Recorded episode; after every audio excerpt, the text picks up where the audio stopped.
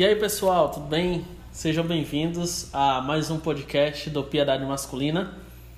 Ah, nós ficamos muito, muito felizes de estarmos aqui é, com a oportunidade de produzir conteúdo e edificar a vida de vocês, beleza? Ah, eu me chamo Efraim, sou criador e sou ADM do Piedade, como vocês já me conhecem, sou seminarista e sirvo na Igreja Batista Betel, junto com meu irmão Felipe. Se apresenta aí, Felipe, tá ligado? E aí, meus irmãos, é, como o irmão Efraim falou, sou o irmão Felipe Paiva, congrego juntamente com ele ali na congregação Batista Betel. Nós estamos aqui para somar mesmo, né? Isso aí mesmo. É, o tanto que dê pra produzir, É. ajudar os irmãos com pouco que a gente sabe, a gente dá aí. Pois bem, irmãos, nós temos um assunto muito importante pra gente tratar, e é um assunto muito, muito, muito interessante, e que muitas pessoas nos perguntaram e nos é, indagaram sobre isso, né? principalmente no Telegram, né? nos perguntam sobre como estudar a Bíblia, como fazer o devocional, e é muito importante que a gente entenda que nós, como em 1 Pedro 2, 2 nos diz, que a gente deve desejar ardentemente, como as crianças de peito, o leite materno, a palavra de Deus. Nós, de, nós temos que, como crentes, desejar estudar a palavra de Deus, estar com a palavra de Deus. Como cristãos, é nosso era para ser natural esse desejo de estarmos sempre com a palavra de Deus, todos os dias lendo, meditando, é, estudando, investindo em conhecimento da palavra de Deus, porque a Bíblia é a maior preciosidade que Deus deixou para nós, que Deus nos deu, que é justamente a sua palavra, né, Felipe? Com certeza, né? E a gente vai estar tratando de um tema que, embora seja muito importante, eu acredito que é, é um dos grandes pilares da, da vida cristã, com relação ao próprio estudo da palavra, e nós vamos estar tratando sobre a leitura da Bíblia, né? não sobre o estudo, não sobre é, o aprofundamento, não, mas simplesmente com relação à leitura da Bíblia, simplesmente o fato de nós aprendermos a ler, porque eu acho que essa é uma das grandes dificuldades, incrível que pareça, é uma das grandes dificuldades que a maioria dos homens, a maioria das pessoas dentro da igreja hoje enfrentam, né? É, costuma a gente dizer aqui, já nas nossas conversas e tudo, que quando alguém vem contar algum problema, pedir algum aconselhamento, uma das primeiras perguntas que a gente gosta de fazer é simplesmente essa, irmão, como é que você está lendo a Bíblia, né? Como é que está o seu tempo com relação à Bíblia? E é incrível que a maioria das vezes essas pessoas ou não leram a Bíblia naquele dia, ou já está com tempo que não lê Bíblia, ou não consegue ler a Bíblia, não tem prazer em ler Bíblia, entendeu? Ou seja, ela não tem aquele, aquela, aquele contato realmente com a própria Bíblia, não com relação à pregação, não com relação aos pregadores, mas aos apóstolos de Cristo, né? A Pedro, a Paulo, a, ao escritor aos Hebreus. Essas pessoas, elas não têm esse contato, sobrevivem a, a, por meio de sermões, o que com certeza nós não estamos desprezando aqui a questão do sermão, a questão da pregação, mas não tem como uma pessoa dessa realmente conseguir levar uma vida cristã de um jeito mais bíblico, de um jeito mais correto, se ela própria não tem esse costume de ler a própria Bíblia. Então, esse podcast, até mesmo o Piedade Masculina, o interesse dele não é substituir a Bíblia, não é substituir sua leitura diária, né? Tipo, ah, eu não preciso ler a Bíblia porque eu escutei uma, um podcast sobre a Bíblia, sobre a leitura. Pelo contrário, o, o todo o conteúdo, nosso material é justamente para isso, para que você vá e leia mais a Bíblia, né? Isso é uma forma da gente ajudar você a, a realmente buscar a, a, leitura da própria Bíblia, não se aproveitar de outras pessoas que leram e dar mais ouvido aos pregadores do que a própria palavra de Deus. Eu acho legal, por exemplo, aquele texto de 2 Pedro, capítulo 3, quando Pedro ele vai dizer que alguns estavam pervertendo as doutrinas do apóstolo Paulo, né? Estavam pervertendo a, a, a forma como ele pregava, porque era realmente, a forma como Paulo escrevia era uma forma difícil de interpretar. Aí os pregadores estavam pregando de uma forma errada. Aí o que, que Pedro diz? Ó, oh, nós vamos dar prioridade ao quê? A um apóstolo de Cristo ou a um pregador? Nós vamos dar prioridade ao que um apóstolo de Cristo escreveu ou às pregações desses caras? É claro que é um apóstolo, né? É claro que é a leitura da Bíblia, é claro que é aquilo que foi escrito realmente para nós, inspirado pelo Espírito Santo, como as outras escrituras. Então, é por isso que é importante a gente estar tratando sobre a questão da leitura da Bíblia. Existe um problema muito grande no meio da, dos cristãos hoje, principalmente naqueles que se denominam calvinistas, reformados, que ah, é louvável e é bom que compre-se muito, muitos livros. É bom que visite bons livros. É bom que se visite, que se é, passe, que leia, que tenha bons livros. Mas o ruim é que isso acabou tomando uma proporção na vida de muitos. E hoje mesmo eu soube de um de um caso de alguém que abandonou a igreja, abraçou o pecado, mas continua lendo teologia. Né? Continua lendo teologia, continua lendo é, é, livros teológicos.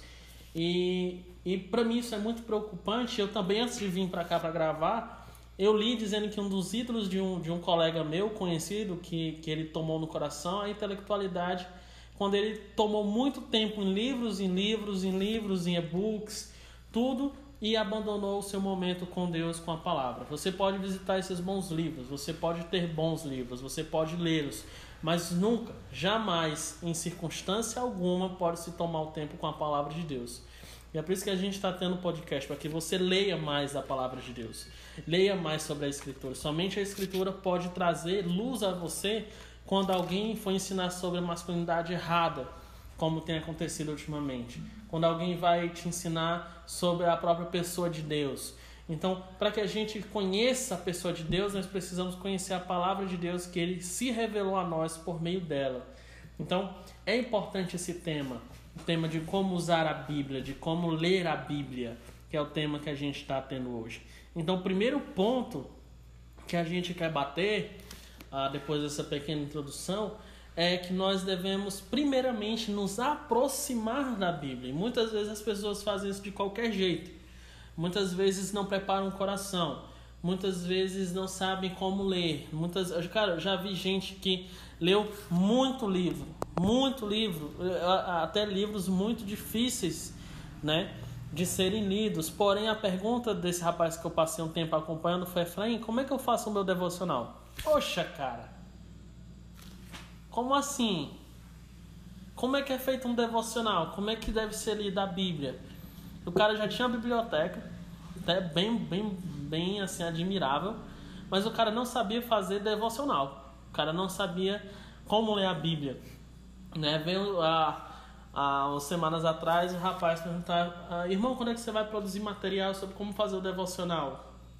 Ou até mesmo algumas pessoas dizendo assim, cara, como é que a gente é, mantém a, a, a constância para ler a Bíblia? A minha, a minha resposta quando perguntam isso assim, cara, não tem método que te faça nunca mais deixar isso.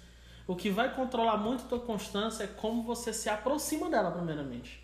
É qual a importância dela para ti. É como você considera ela no seu dia a dia. Mas a primeira coisa que a gente quer bater no aproximar-se da Bíblia é sobre usar uma boa tradução, não é, Felipe? Com certeza, né? E, tá e... igual aquele, aquele boneco das garras na patrulha, né? Com, Com certeza, certeza, né? É isso aí mesmo. pois é. Então, a gente. A, a, a, é muito importante que a gente escolha uma boa tradução. E aqui a gente vai ser um pouquinho mais específico quanto à questão das da, da, da, da tradução que a gente deve escolher. Com certeza. E é, é, é interessante pegar primeiro esse ponto, porque quando a gente vai tratar com relação à leitura da Bíblia, hoje em dia está justamente na moda, né? Vamos dizer dessa forma. Talvez seja até um termo errado. Mas as pessoas, para lerem a Bíblia, elas estão procurando, a maioria das pessoas hoje estão procurando uma Bíblia que tenha uma linguagem mais fácil, né?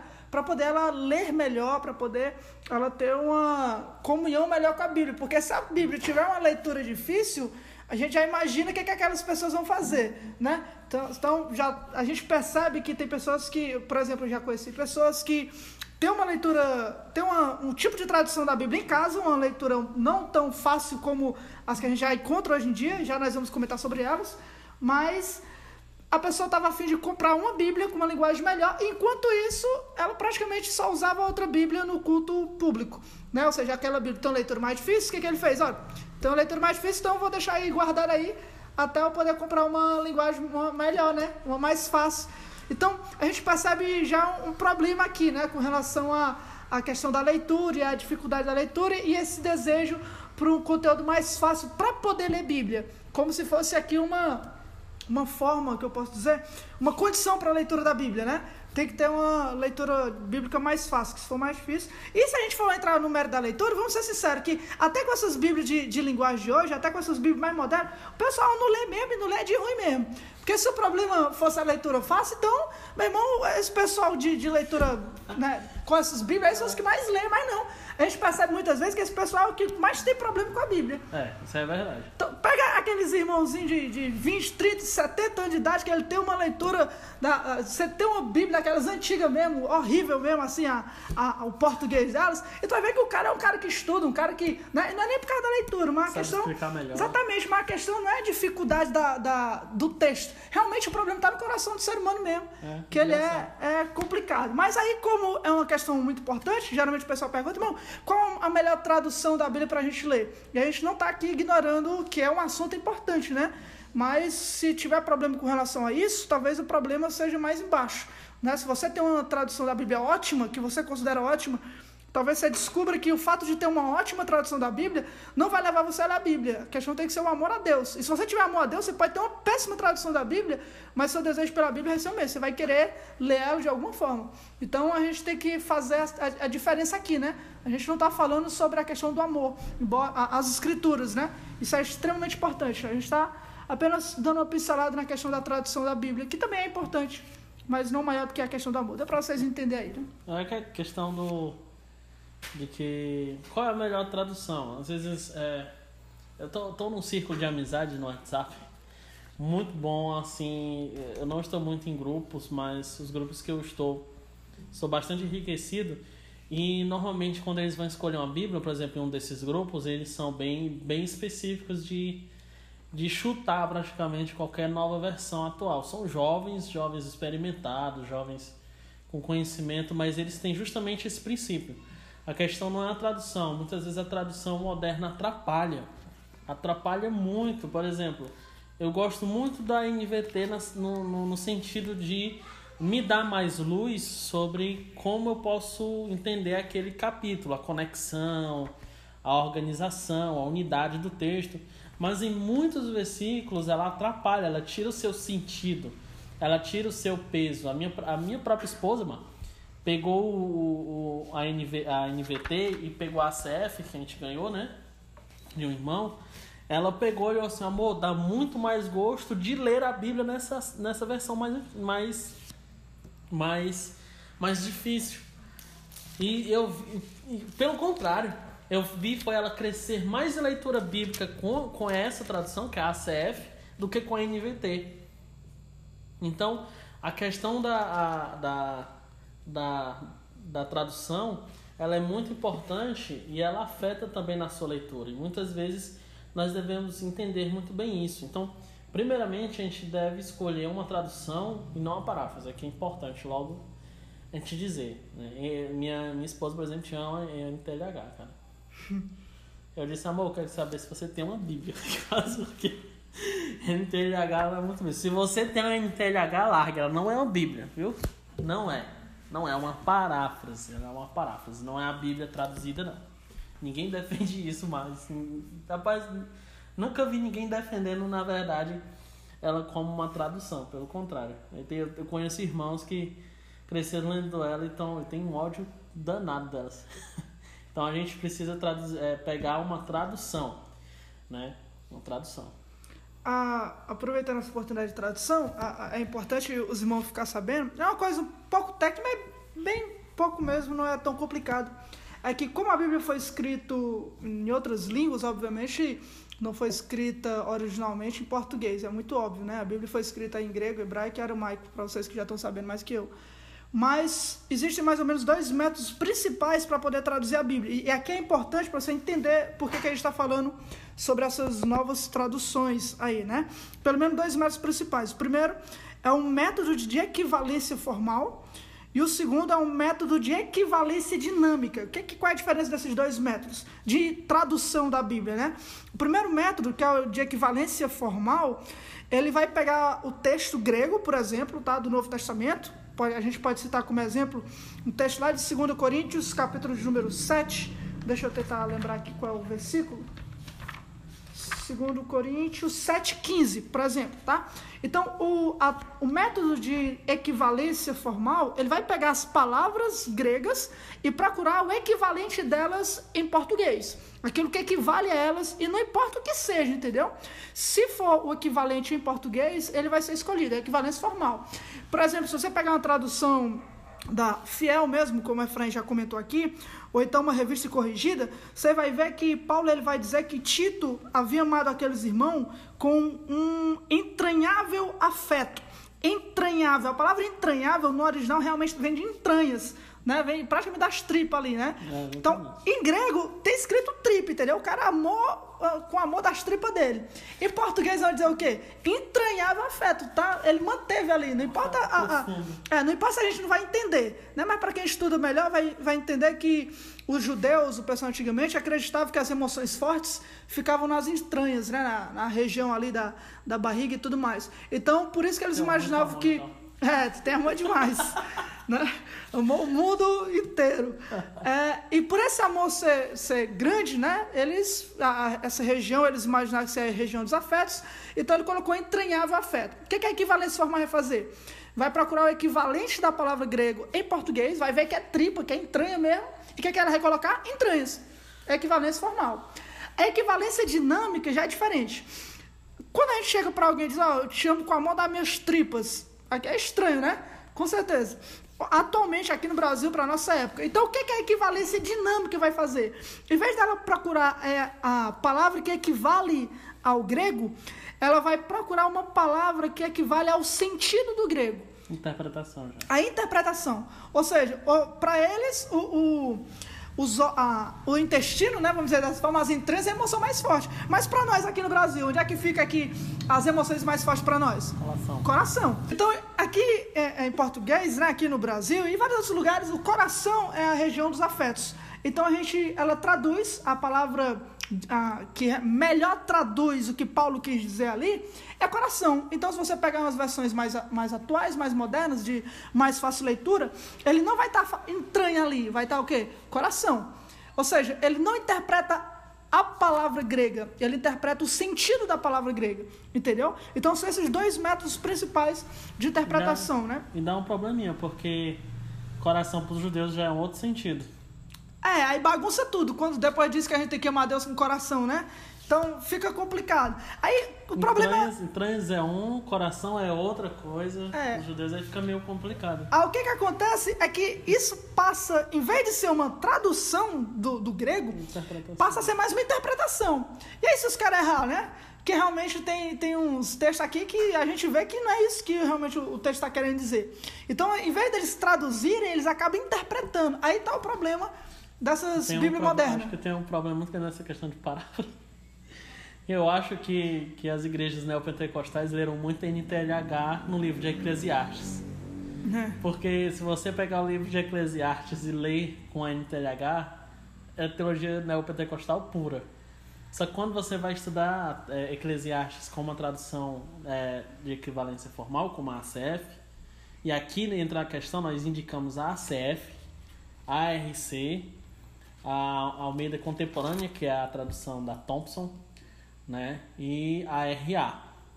Nós indicamos essa. Apesar da, da RA ser um pouquinho sobre texto crítico, mas enfim, dá para se aproveitar muito. E, e, e, quando você vai pegar essas traduções e vai estudar, você tem uma outra impressão. Ou seja, os caras fazem você bagunçar toda a interpretação bíblica com a interpretação deles, com a paráfrase deles. Ou seja, em vez de facilitar a vida do cristão para entender a palavra, ele faz é atrapalhar a vida do cristão e muitas vezes, como eu já tive a dor de cabeça de tentar explicar que aquela tradução tá errada, que aquilo ali não é uma tradução, teve gente que ficou com raiva de mim, teve gente que até me bloqueou porque simplesmente eu disse, e minha, minha esposa ficou até impactada, como diz o Uriel, impactada, né? ah, é, ficou, ficou bem impressionado porque eu disse assim, não, irmão, essa, bí, essa, essa Bíblia que você está tendo não é nem uma Bíblia, é uma paráfrase da Bíblia. Pronto, aí ele virou giraia, entendeu? Porque o pastor dela tinha falado e, o pastor dela a palavra é Deus, entendeu? Mesma coisa praticamente, então aí tem um problema. Mas enfim, escolha uma tradução, uma tradução de equivalência formal que é a mais segura, que é a CF, a RC, a RA e a contemporânea da Thompson. Né? É, é melhor uma, a segurança do texto do que a legibilidade. Né? Pode ser que uma, uma, a legibilidade que eles passam não seja uma legibilidade, legibilidade segura. Né? Eu não vou nem falar dos preguiçosos né? na interpretação é, deles. É, e, e, na verdade, gente, ó, isso acaba tirando da gente a, o nosso dever de nós interpretarmos. Você lê, por exemplo, 2 Timóteo, capítulo 2, verso 7, depois de Paulo usar alguns exemplos ali para Timóteo, né? Deixa eu ver aqui qual é os exemplos que ele usa. Enfim, depois dele usar alguns exemplos para ele sobre questão de ninguém que milita se embaraça no negócio dessa vida e tal, tal. Paulo simplesmente, depois fala de lavrador também, aí Paulo simplesmente diz o seguinte, ó, 2 Timóteo 2,7 Considera o que digo, porque o Senhor te dará entendimento em todas as coisas. Ou seja, quer aprender, quer entender o que eu estou falando? Medita, para para pensar. Né? É, gasta a tua mentalidade aí, dependendo de Deus também, né? Dependência do Senhor. Ou seja, é a responsabilidade sua, meu querido, minha também, que também sou querido por mim mesmo. Oh, Porque narcisista miserável. Aprendi nessas Bíblias aí. O quê? É responsabilidade nossa interpretar a Bíblia, entendeu? Ah, mas tá difícil. Mas Pedro disse, meu filho foi Pedro. Macho. Pedro diz o quê? As coisas que Paulo escreve é difícil. Aí tu vai fazer o quê? Vai pegar o NTLH? Meu... Qual é o apóstolo Pedro? Não contra, claro, né? De vez em compara. Mas o apóstolo Pedro, gente, é, achou difícil. É? Então não vai vir de mão beijada na nossa mão. É responsabilidade nossa, realmente, é, meditar mais, estudar mais. Claro que eu não estou dizendo aqui que por conta disso não precisa de pregadores. Claro que precisa, obviamente. Mas até nisso, até você estudando pregação, ainda assim é a responsabilidade sua examinar o que o pregador está dizendo de acordo com as escrituras. Isso não omite você de não interpretar a Bíblia. A interpretação de Nicodemos não omite você de, de ter a responsabilidade de examinar o que ele está dizendo de acordo com a Bíblia. Paulo pregava, e quando Paulo pregava, os irmãos de Tessalônica, né? Os bereanos, eles, eles examinavam o que Paulo estava dizendo segundo o Velho Testamento. O que é que Lucas diz? Esses irmãos são honrados. O próprio apóstolo Paulo pregando e os caras ainda Lucas, compararam. Lucas né? Exatamente. Os caras ainda comparavam o que ele está dizendo de acordo com a Bíblia. É a mesma coisa que a gente faz hoje. A gente lê o Novo Testamento e vai para o Velho. Não para duvidar, mas para examinar. Entendeu? Então, ainda assim, nenhuma tradução, nenhuma pregação, nenhum sermão vai roubar do cristão a responsabilidade que ele tem de interpretar as escrituras. Eu já, já vi um bocado de exemplo. Eu acho que já peguei uns jovens. Diz assim, cara, como, cara, mas a linguagem é difícil, cara. Sim, mocho. O português é difícil. É, e pior que português ainda, é pior ainda, né? Difícil. Ah, não, porque dá preguiça. Eu abro agora, pronto. O teu pecado vai te fazer é, é, é, não se esforçar na interpretação bíblica. Um, um, um, um irmão, né, passou por um período difícil, veio dizer, não, cara, porque eu estava com preguiça de, de interpretar a Bíblia por mim mesmo, queria uma igreja que tivesse uma tradição já estabelecida para dizer o que eu devo crer e o que eu não devo crer. Ô, rapaz, tu consegue ter o pecado que Satanás não tem, mas que é a preguiça. Ainda mais com o texto bíblico. Então é importante que a gente escolha, mesmo com as palavras mais difíceis, porque dá muito gosto. A minha esposa, uma pessoa muito simples, ela amou, né? Por exemplo, dando o exemplo dela, eu amo a CF. Eu, por exemplo, agora uma questão mais subjetiva, eu só tenho ânimo, só consigo ler bem uma CF, cara. Por quê? Cara, linguagem boa, me faz pesquisar. No início da minha, no início da minha caminhada, foi bem importante para que eu pudesse aprender. E eu não tinha internet em casa, ah, eu não tinha é, livros em casa. Simplesmente eu pegava a Bíblia e ia tentar buscar pelo menos um dicionáriozinho que tinha legado de português, cara. Cara, eu criei um amor por pegar a Bíblia e ir no dicionário de português e tentar entender a palavra que estava sendo dita ali. É muito bom, cara. Eu não tinha, por exemplo, acesso que muitos de vocês têm para poder pesquisar, de amigos que têm livros, dinheiro para comprar livros. Não, simplesmente isso uns oito anos atrás, lá em casa, eu só tinha um celularzinho LG preto a minha Bíblia, a CF, que eu tinha adquirido, e um dicionáriozinho, aquele mini dicionário em português, e arrochava nos estudos, cara. E me deu muitos frutos que eu colho até hoje. Exatamente. E, e a razão da gente poder, a gente não pode fugir da questão geral aqui, tá? O que a gente está dizendo é escolha essa Bíblia porque ela é mais difícil. Não é isso. A gente está dizendo o quê? Escolha essa Bíblia porque ela se aproxima mais dos originais. Exatamente. ela é mais segura, entendeu? Ela te dá mais frutos. né? Exatamente. Apesar delas ter uma legibilidade mais difícil para algumas pessoas, obviamente, mas nós não estamos se baseando nessa questão. Ela é difícil realmente, mas é porque ela se baseia numa cultura diferente da nossa. Nós não somos judeus. Se baseia num tempo diferente do nosso. Então, nós queremos ela por causa da segurança. Deus ele sabia que quando ele escrever a Bíblia, isso é muito diferente aí para ter que espalhar para todo mundo. Mas a grande questão é que nós preferimos, e é melhor realmente, saber que Deus realmente disse aquilo, embora a gente não entenda de primeira mão, porque a gente é brasileiro, mas que a gente pelo menos saiba e tenha certeza que eu não entendi muito bem o que está sendo dito, mas eu sei que está sendo dito. Exatamente. Então, o que eu tenho que fazer é estudar, tá? Então, aqui, mais uma vez, não é a questão da dificuldade, é a questão da legibilidade. Vixe, aí misturando tudo.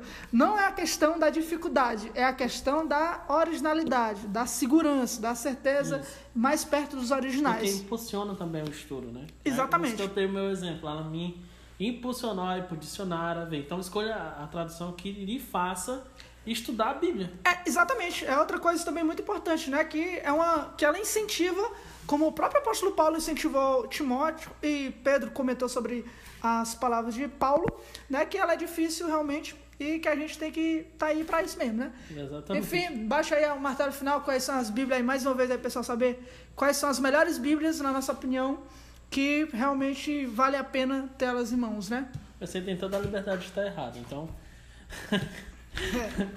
Então, as melhores bí- bíblias que a gente recomenda pra você que quer investir, pra você que quer iniciar, primeiro. Mais é segura? Mais segura? Ah, tá. De segura. Tá. a mais segura é a CF, a RC, a RA e a Thompson, pra ser mais objetivo, né? Então elas são, são muito boas, são muito boas, beleza? A segunda coisa agora que a gente vai falar sobre a leitura bíblica, sobre como usar a Bíblia, é a escolha do que nós vamos ler, né?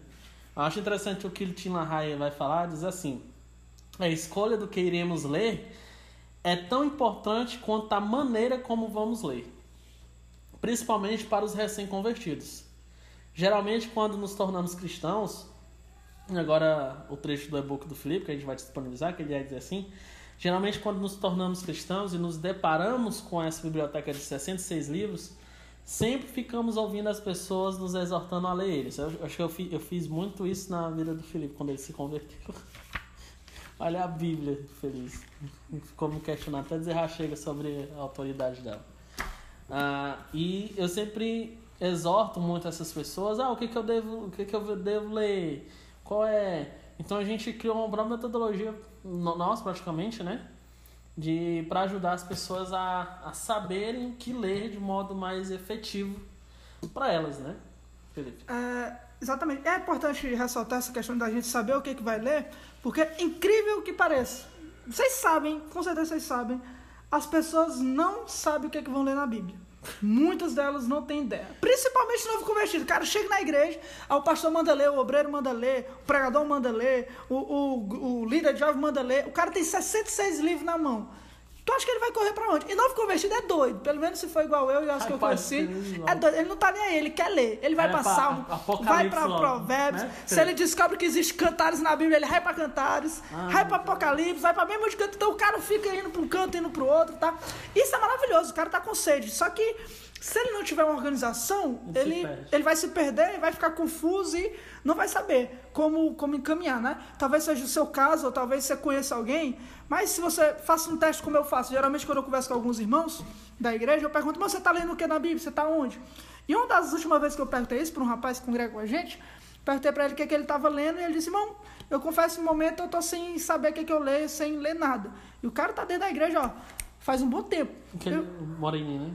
Exatamente. E ele não sabia o que é que, que é que ele ia ler, como é que ia fazer, tá? Então as pessoas criam métodos errados, principalmente no meio neopentecostal, de leitura da Bíblia, tá? É muito. A caixinha das promessas. A caixinha da promessa é um exemplo, e a caixinha da promessa é da vida pessoal. A pessoa não tem dinheiro para comprar aqueles pedaços de promessa, né? Que vem dentro da caixinha. Então elas pegam a Bíblia e abrem.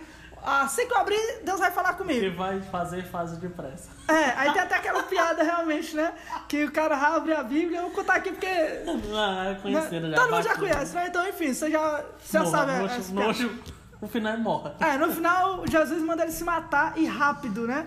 Então, o, o pessoal, ele tem essa mania ainda hoje, galera. Isso é mania de hoje, entendeu?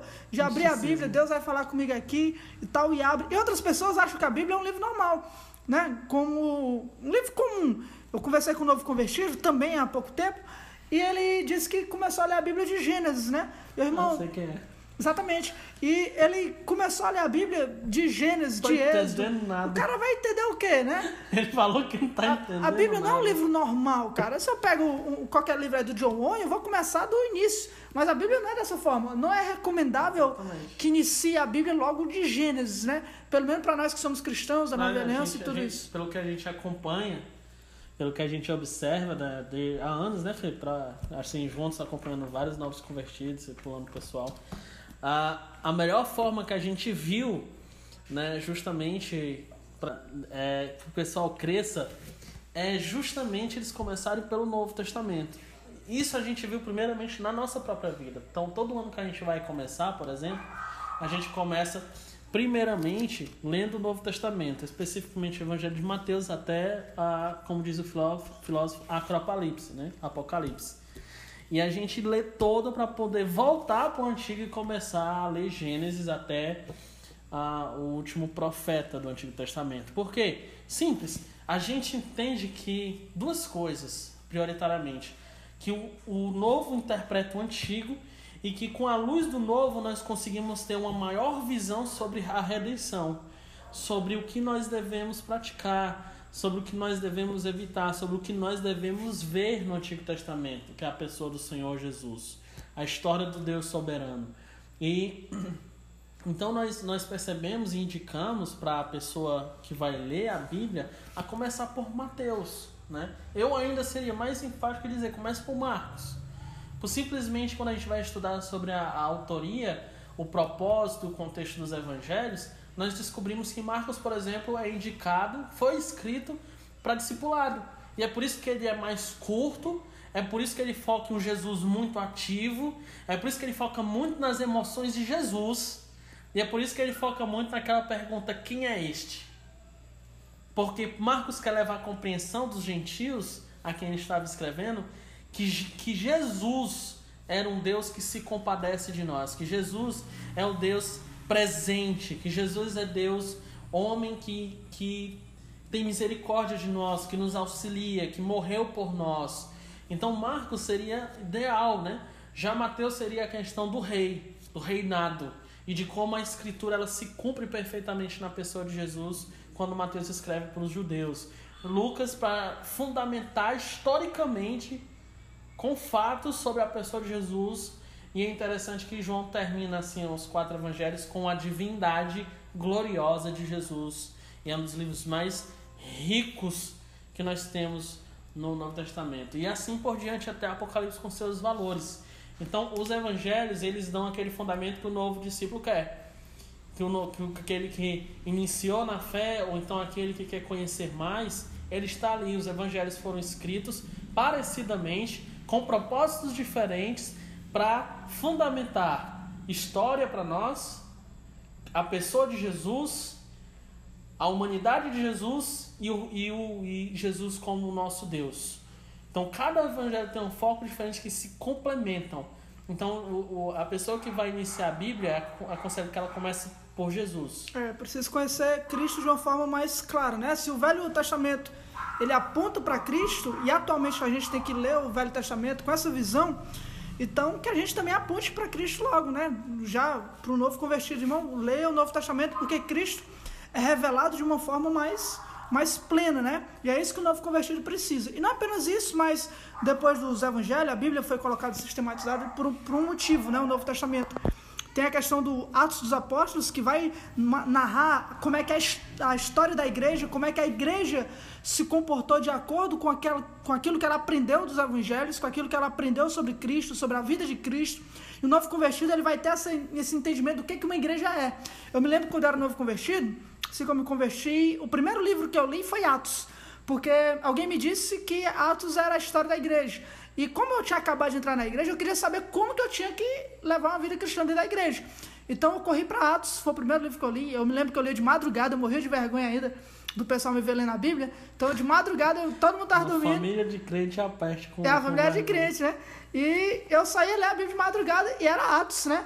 Então, para poder eu ter esse entendimento. E depois de Atos, a gente tem as bases doutrinárias da igreja, que são as cartas. Então, o novo convertido, que ele é um cristão, ele está debaixo da graça da nova aliança, ele precisa aprender primeiro sobre isso. Então, quando ele tem uma visão melhor, principalmente em Hebreus ali, um entendimento melhor desse assunto, aí sim ele pode ser- o Velho Testamento vai ser mais proveitoso.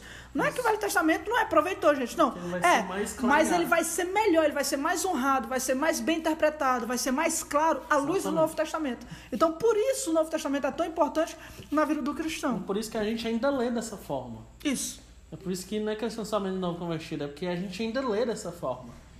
Eu tenho o prazer de começar pelo novo e lendo e anotando. Quando eu vou pro antigo, muito mais luz me é dada, muito mais é, coisas me é, me, é, me é ditas e entendidas, entendeu? Então é muito importante você, quando você pergunta que cargas d'água eu vou ler, o que, que eu vou experimentar assim de leitura bíblica, nós estamos no final do ano, por exemplo, nós estamos já em novembro. Já já o Papai Noel tá deixar. é, não, mentira. Tá deixar nada não. É, nós estamos no final do ano e muitas pessoas quando chegam nesse período vão querer pegar um método de leitura. Então o que a gente recomenda é experimente isso. Experimente iniciar o ano lendo os, é, o Novo Testamento para depois ir para o Antigo. E aí experimente sobre isso, experimente ah, ler primeiro para poder que você vê quanto mais proveitoso vai se tornar a, a leitura do Antigo Testamento. Né? Exatamente. Ah, ah, então, para concluir, como o que, é que você tem que ler primeiro na Bíblia? Bom, comece pelo Novo Testamento. Não pule versículos, não pule capítulo, irmão. Se você pular a genealogia de Não Jesus. pule a Jesus, Jesus está vendo, É, se você pular a genealogia de Jesus, então tá eu pecando. recomendo que você não leia Gênesis, porque lá você vai ver a genealogia de Caim, a genealogia de, de Adão. Você vai chegar em Crônicas, que são sete capítulos só de genealogia. Então, meu irmão, você não aguenta de Mateus, Que você é não vai aguentar de um Crônicas. capítulo, né? É, é outro argumento ótimo e firme para ler o Novo Testamento primeiro, tá? Primeiro ler o Novo Testamento. Mas, é, para a gente passar essa parte, outro conselho que eu dou para vocês é, apesar da leitura sistemática, que é assim que a gente chama esse tipo de leitura, apesar de ser uma leitura sistemática e muito bom para a sua, sua disciplina, a gente não recomenda você se prender somente a ela tá? A nossa vida cristã é cheia de altos e baixos e tudo. Então, vai ter momentos que você realmente vai estar precisando abrir uns salmos ou abrir provérbios ou ir para algum outro texto que você sabe que você vai encontrar força. Então, não se prenda a sua vida espiritual a um, a um mecanismo apenas de ler o Novo Testamento. Às vezes você está mal, já aconteceu comigo. Já aconteceu que eu estou mal com relação a, a algum problema da minha vida. E eu tô lendo lá em, deixa eu ver, é, 1 Coríntios 7, sobre casamento, que não tem nada a ver com aquilo que eu tô passando no momento. Eu leio normal, com a minha disciplina, mas então eu corro pro Velho Testamento, vou para um salmo, vou para algum outro canto. Então eu recomendo que você não se prenda a isso, tá? Tipo, você tá mal, eu tenho que ler a Bíblia, vai ser um capítulo que não tem nada a ver comigo, então eu não vou ler. Não, não faça isso. Entendeu? Você não pode se prender a esse mecanismo. Então você tem que usar ele como sabedoria. Ele é a melhor forma, obviamente, mas a gente recomenda que você lê um salmo antes de dormir ou, ou acordar, dependendo da sua situação. Releia alguns textos que você acha importante, que você viu na pregação. Tem, tem, tem coisas que eu também faço. ah, por exemplo, eu tô lendo. Às vezes eu começo assim, eu começo Mateus, Marcos, Lucas, João. Mas o que eu não quero, não quero ler agora sobre a história da igreja. Né? Eu quero ler uma coisa mais prática que eu tô precisando. Como já aconteceu, eu estar lendo os evangelhos, aí eu pulo lá para Tiago. Eu vou para Tiago, leio Tiago, aí eu vejo que meu coração quer capturar mais coisas de Tiago. Eu volto a ler o Tiago todinho de novo, volto a ler o Tiago todinho de novo, volto. Às vezes já cheguei numa semana a ler Tiago 14 vezes. Por quê? Porque Deus inclinou meu coração a aplicar algumas coisas que Tiago me ensinava e a entender de forma mais ampla algumas coisas que Tiago é, ensinava. Até mesmo tinha, tinha dúvidas minhas, até mesmo coisas são mais complicadas quanto ao grego, que, que quando eu fui estudar no modo mais profundo, eu percebi coisas muito fantásticas no- na escrita de Tiago, por exemplo, entendeu? Então, Deus guia às vezes o nosso coração a textos onde nós estamos lendo. Né? Às vezes eu, na minha leitura, nem começo pelos evangelhos, mas eu começo pelas cartas.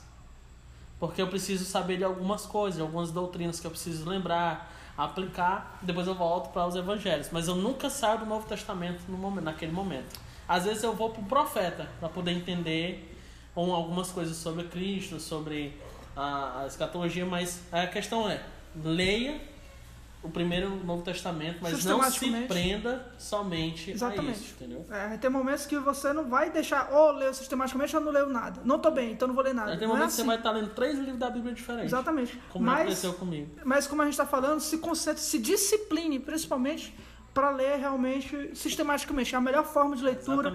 A, a, Bíblia está organizada dessa forma por algum motivo importante para instrução. É a melhor forma de você aprender as coisas, entendeu?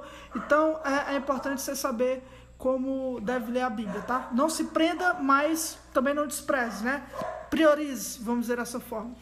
Agora nós vamos passar para um terceiro ponto, e agora vamos ser mais rápidos quanto à questão de algumas aplicações de como é, preparar-se para ler a Bíblia, né? Então, primeiramente, você tem que se certificar que você deve ler a Bíblia diariamente, cara. Todo dia, viu? A palavra diariamente é, significa isso, para quem não entendeu aí. Se tu não me diz, eu não sei. Ah, exatamente. Eu não sabia, eu não, não tinha essa noção. Mas você deve ler a Bíblia diariamente, cara, diariamente. Tem irmãos que leem de manhã. Eu aconselho que leia de manhã logo quando acorda, porque vai ficar com o texto na mente. Vai ser. A primeira coisa que você se acorda é Deus. Né? O John Piper, em um texto, ele, ele recomenda isso, de acordar-se logo. Robert Moore McShane também até disse que é um pecado para ele, né? É acordar e ver os ímpios já trabalhando e ele ainda não se levantou mais cedo para se encontrar com o Senhor por meio da oração e da palavra, né? Mas vai ter outros momentos que vai ser melhor para você, como no trabalho, no questão de do almoço ou à noite. Mas o importante é leia a Bíblia diariamente. E essa é a ordem da Bíblia, tá? Não é uma ordem nossa, não é? Oh, seria bom se você lesse, não. Deuteronômio 17, verso 19, claramente está escrito: Ficará com ele e lerá o livro dessa lei todos os dias da sua vida, para que possa aprender e temer o Senhor, seu Deus. Ah, o, o apóstolo Pedro, o Efraim comentou bem no início, ele vai comparar a leitura da Bíblia como a, amamentação, a amamentação de uma criança recém-nascida. E para quem não entende o que Pedro diz, é só ler o final do capítulo 1 de Pedro. Lá no final do capítulo 1, ele vai dizer que a gente foi novamente gerado pela palavra. No capítulo 2, vai dizer que agora a gente tem que se amamentar dela. A ideia que Pedro dá é que a palavra é como se fosse a nossa mãe, que ela nos teve, nos gerou, né, deu a luz a nós e que agora, para a gente crescer, a gente precisa agarrar ela de novo. Ela nos gerou e agora ela nos amamenta. E isso, gente, é uma coisa diária. Todo dia ah, você tem que colocar dentro do seu coração, você tem que resolver, faça uma resolução, tá? Para você ter certeza de ler a Bíblia todo dia, tá? Todo dia você tem que ler, todo dia você dorme, todo dia você, você come, todo dia você bebe. Então, da mesma forma, a leitura bíblica. Tem um texto de Jó, que eu acho muito bom, não estou lembrado onde é, mas Jó capítulo 16, que já diz que ele preza as palavras de Deus mais do que o alimento diário dele. Mais do que o alimento diário, ele preza a palavra de Deus. Um puritano, William Bates. William Bates, exatamente, ele faz a analogia de que se a ave deixar o seu ninho por um longo espaço de tempo, os os ovos vão se esfriar e eles não vão ser próprios para poder gerar, né? Então ele vai comparar isso com os nossos exercícios religiosos. Ele vai dizer que se a gente for como uma ave que se afasta do ninho durante muito tempo, as nossas afeições, a nossa dedicação vai diminuir, vai esfriar. Quanto menos você lê Bíblia, menos você vai querer ler Bíblia. Quanto menos você pegar a Bíblia e abrir, menos você vai querer fazer isso. Tá? Então é muito importante você colocar a palavra de Deus como um objetivo diário. Você tem que ler. Jorge Miller que diz que se você passar um dia sem ler Bíblia, você desperdiçou seu dia. Você perdeu o seu dia. Você queria que Deus lhe ouvisse pela oração, você obedeceu a sua mãe alguma coisa, você obedeceu ao seu patrão, mas você desobedeceu a Deus. Porque a ordem é para que você leia as escrituras. Tá? Não apenas estude, não apenas é, é, pegue ela na leitura de um livro, ah, eu estou lendo um livro aqui, e na medida que eu estou lendo o livro, eu estou lendo textos, e na medida que eu estou estudando, eu estou vendo versículos, então, beleza, tá de boa, estou lendo Bíblia. Não, você não está. Você não está lendo a Bíblia. Você, obviamente que você vai ter ali comentários, mas são comentários sobre a Bíblia. Embora tenha um texto. Então, não tente burlar a, a, a, a, aquilo que as escrituras ordenam, né? Então que a gente tem que tomar esse cuidado, porque a gente, a gente somos tentados a ler 30 páginas de um livro Não, num é dia 30 páginas da e não lê 30 páginas da Bíblia. O cara, às Não lê vezes. três capítulos. Nem três, exatamente, nem três capítulos. Mas o cara leu quantos capítulos? Uns 20 capítulos de, de algum livro aí. Acho que eu exagerei. Mas tem que exagerar mesmo, né? Só se for o livro do Rush Down, tem mais de 20 capítulos. Exatamente, o cara lê muita coisa e não lê Bíblia, mano. Então, é- eu- desculpa isso aí, mas é porque realmente eu fico com raiva, eu fico revoltado com esse tipo de coisa.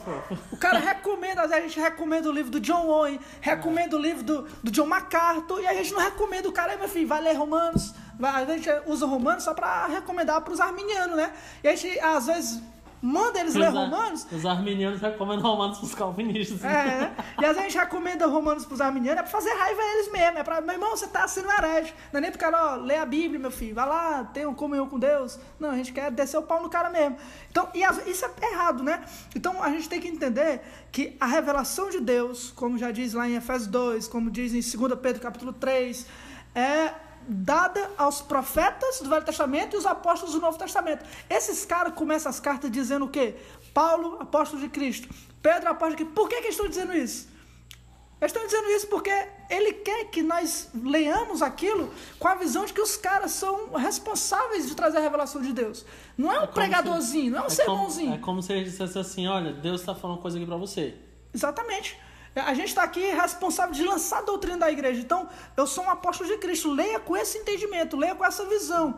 A gente tem muito, alguns livros, na verdade, e tem John Owen, tem os puritanos, tem não sei quem. Cara, nenhum deles foi apóstolo. Nenhum.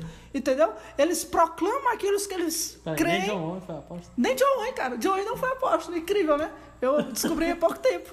Eu tava estudando pra isso aqui quando eu descobri. Então, eu descobri também que tem outros apóstolos que não são. Enfim, esses caras não são apóstolos, entendeu? Eles não têm, eles erram em algumas coisas, ele- eles acabam esquecendo outras coisas. Os caras não são a perfeita revelação da doutrina de Deus. Então, querendo ou não, nós temos que ler eles de acordo com a escritura. A escritura, ela é proeminência. Entendeu? Ela está acima disso aí. Ele é um tipo de livro que você vai pegar e vai jogar fora. Você, ó, já li e deixar aqui do lado. Não é assim. Então, a Bíblia ela tem que ser amada, cara. Ela tem que ser realmente vista como o melhor livro que tem na sua estante. E não o melhor da boca para fora, é tipo o melhor mesmo. Entendeu? Você tá mal? Ah, eu já sei o que, que eu vou ler. Vai para 1 Pedro, vai É, para Hebreus. Lembra alguns, é, algumas questões que o pessoal, cara, eu li esse livro aqui chorando, mas não lê a Bíblia chorando, desgraçado. Exatamente. Tem uma história que eu acho massa do John MacArthur, entendeu? Que ele, um cara tava querendo, um médico, né? Que ele é daquelas clínicas de aborto. Ah, cara, essa história é muito massa. Exatamente, era- eu não vou contar a história toda não, porque eu não me lembro. Mas a parte que me marcou foi o seguinte: esse cara era da clínica de aborto, ele era um judeu, se eu não me engano, e ele estava precisando, estava querendo se converter. Na verdade, ele estava muito mal, a vida dele estava terrível. E ele ouviu o John MacArthur pregando e foi falar com o John MacArthur confessou os problemas dele, não acreditava na divindade de Cristo, porque ele era judeu, né? Não queria nessas coisas. E aí o John MacArthur fez, sabe o quê? Foi na estante dele, pegou um livro do Evangelho de João, um livro separado do Evangelho de João, e deu na mão do cara e mandou o cara ler. Aí ele disse que teve gente. Exatamente. E aí ele disse que teve gente que perguntou pra ele, cara, por que, que tu não deu um livro teu sobre o Evangelho? Pra ele entender melhor. A resposta do John MacArthur foi o seguinte, meu filho, João capítulo 20, vai dizer lá no versículo 30 por aí, que o livro do Evangelho de João foi escrito para que as pessoas creiam que Jesus é o Cristo.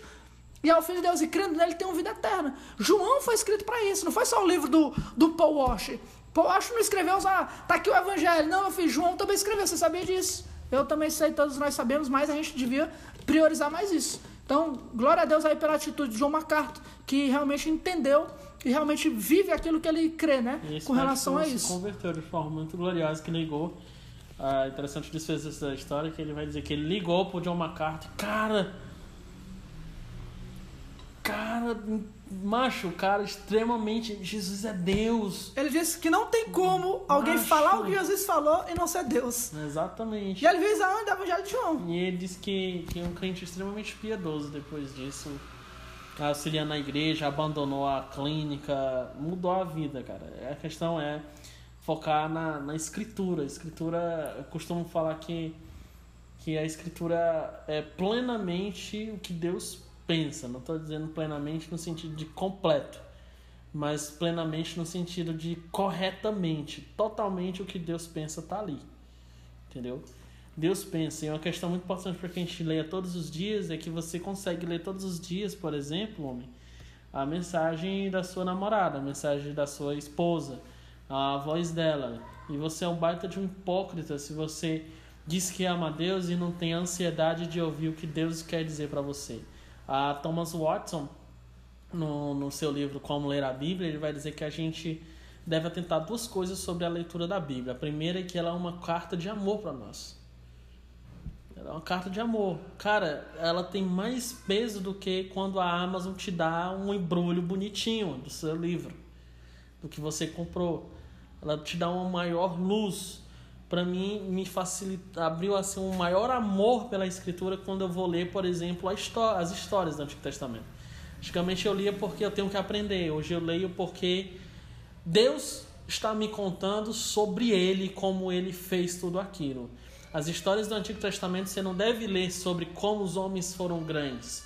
As histórias da Bíblia você deve ler como Deus foi grande naquelas histórias e os homens foram pequenos. As histórias da Bíblia não são para dizer que os homens foram majestosos. As histórias da Bíblia foram para mostrar como Deus é majestoso em como Deus é grande, como Ele está me contando a história de como foi naquele tempo. É como se fosse um pai amorosamente dizendo assim: sente aqui que agora eu vou lhe dizer tudo que aconteceu antigamente. Ele está me passando o que aconteceu tudo para chegar até mim, para chegar até você. Em que você, segunda coisa que o Watson diz, apesar de nem todas as ilustrações ele trazer, mas a segunda coisa que ele diz é que cada vírgula da palavra ela tem importância para nós.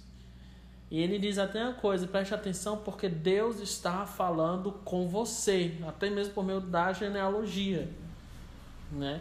Até mesmo por meio disso. É importante, Deus é sábio em colocar a genealogia. Você e eu não somos mais sábios. É chato porque o seu coração quer que seja chato.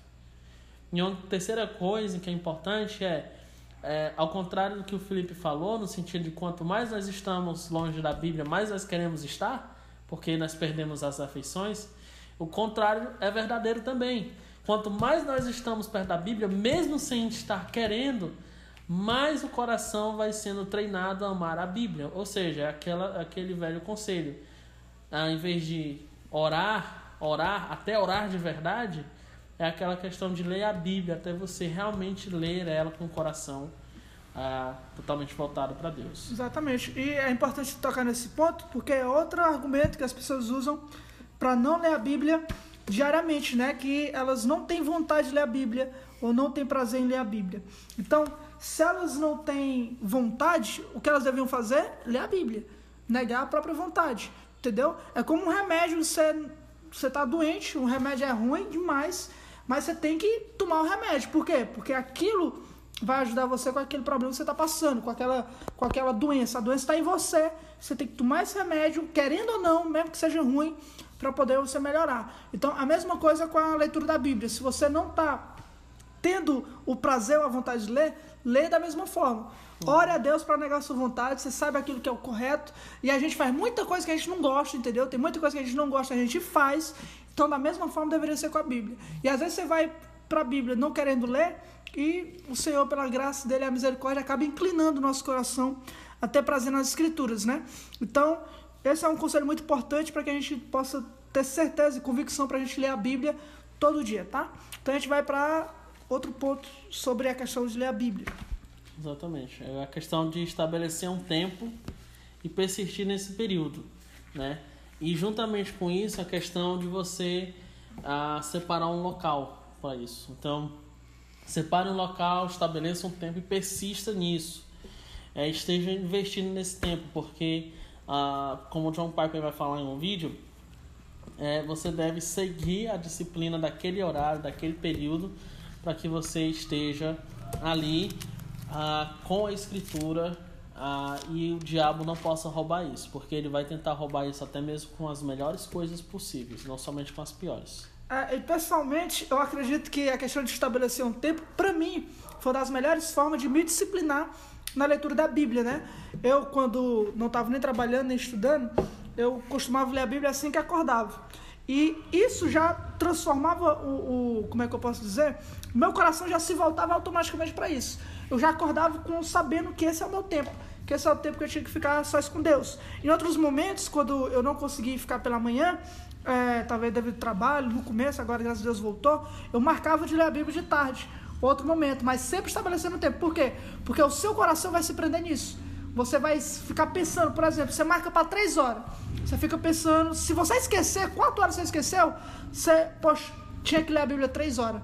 Você sente que a sua responsabilidade caiu, você errou. Então você vai tentar colocar isso no lugar. Então quando você estabelece um momento, um tempo, você vai ter essa, essa resolução maior de ter um contato com a Bíblia. Vai ser mais fácil você manter a leitura bíblica diária, tá? Então é importante você marcar esse tempo. Se possível, coloca ali um alarme no celular.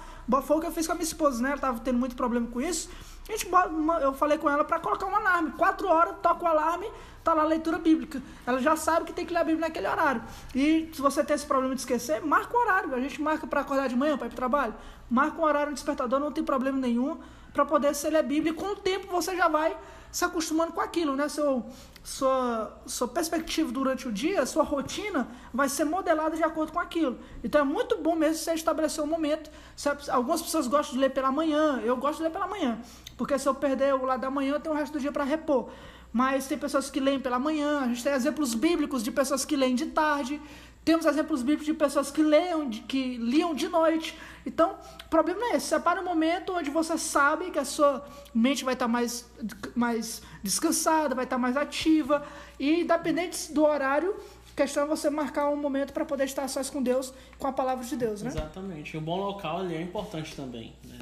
O bom local, o Joseph Hall, ele escreveu assim: de privacidade, silêncio e descanso dos quais o primeiro exclua qualquer companhia, o segundo qualquer ruído e o terceiro qualquer movimento. TV ligada, som do celular recebendo mensagens, ficar resolvendo problemas, tudo isso atrapalha. Eu concordo plenamente com isso, atrapalha demais.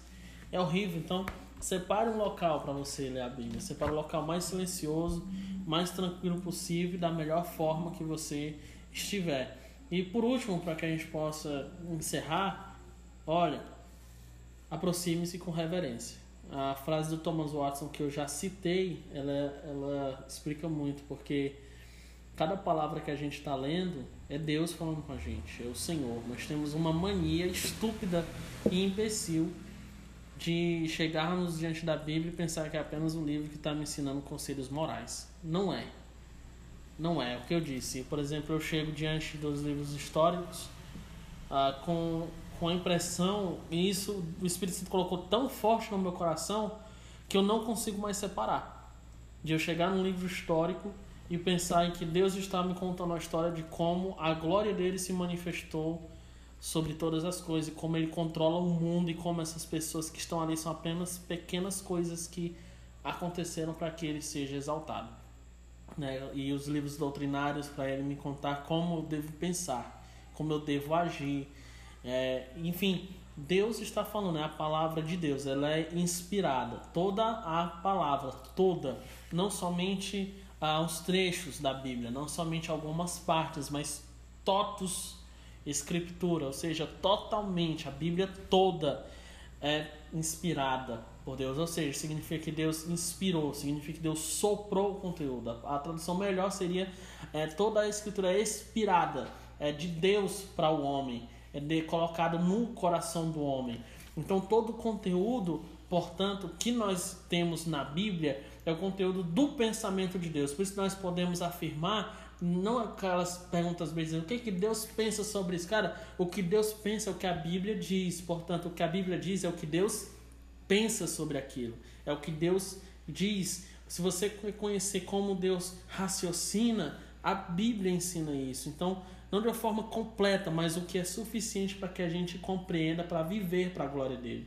Então, quando a, a, a 2 Timóteo diz que toda a Bíblia, toda a Escritura, ou seja, tudo aquilo que Deus escreveu, tudo aquilo que Deus fez com que homens santos, como diz 2 Pedro 1, 20 e 21, diz que homens santos foram, foram guiados pelo Espírito Santo, porque Deus expirou o seu conteúdo neles e o Espírito Santo guiou eles a colocar tudo aquilo para o nosso proveito, ou seja, ela é suficiente por ser a palavra de Deus escrita por homens santos. E toda a palavra ela nos ensina, como diz em Romanos. Também tudo que foi escrito foi para o nosso consolo, para a nossa exortação. Ou como diz em 1 Coríntios 10, foi escrito para que nós vejamos os exemplos e jamais sigamos aqueles exemplos. Né? Nós estamos diante da palavra poderosa de Deus que constrói a, a nações, que guia as pessoas e muda o ser mais deplorável, até mesmo os psicopatas, de forma graciosa, né, Felipe?